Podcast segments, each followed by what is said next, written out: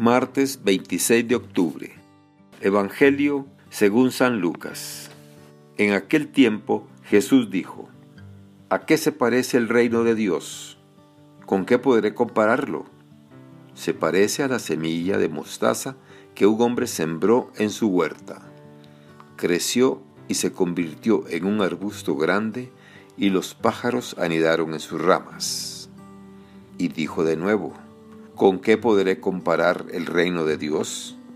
Con la levadura que una mujer mezcla con tres medidas de harina y que hace fermentar toda la masa. Palabra del Señor. Gloria a ti, Señor Jesús. Reflexión. Hermanas y hermanos, ¿a qué se parece el reino de Dios? ¿Con qué podré compararlo? Así comienza el Evangelio de hoy. Y estas preguntas que Jesús hace deberíamos nosotros intentar responderlas.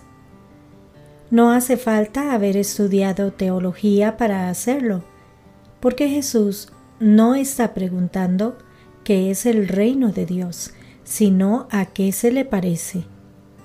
Son preguntas aparentemente complicadas, pero de fácil respuesta. El reino de Dios es algo sencillo, algo presente en la vida, en la naturaleza, en el propio ser humano. Nosotros somos reino de Dios. En la respuesta Jesús explica cómo funciona el reino de Dios sirviéndose de dos breves parábolas. Su predicación es querigma, es decir, anuncio de una llegada no remite al futuro, sino que abre los ojos de sus oyentes para que reconozcan que lo que anuncia se está haciendo presente. Y se vale aquí de dos comparaciones tomadas de la vida ordinaria, el grano de mostaza y la levadura. Su pedagogía se basa en la sencillez, las entiende cualquiera, la brevedad, no requieren explicaciones. La belleza, gustan por ser agudas, y la evocación, dan qué pensar y qué hacer. El reino de Dios es una realidad que se desarrolla desde lo pequeño e insignificante, una realidad que crece. Ocurre lo mismo que con la semilla de mostaza. Esta aun cuando aparezca con aspecto insignificante por ser la más pequeña de las semillas e incluso despreciable, por dentro contiene una arrolladora vitalidad. Para desplegarla, tiene sin embargo que caer en tierra y allí sufrir un proceso de putrefacción y muerte.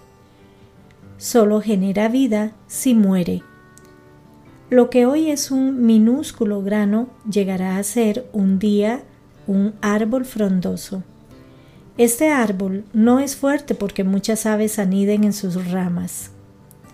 Es fuerte si tiene raíces profundas y un tronco robusto, capaz de canalizar el flujo de vida que le llega y, a la vez, resistir las circunstancias adversas. El reino de Dios transforma desde adentro. Esta otra imagen de la levadura utilizada por Jesús no es menos sugerente.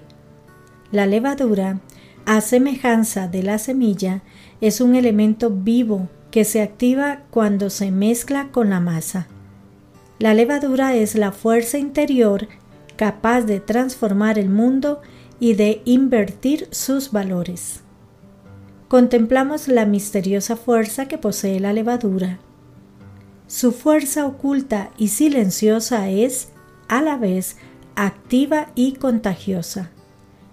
Aunque no todo el pan se convierta en levadura, todo él tomará el sabor del fermento.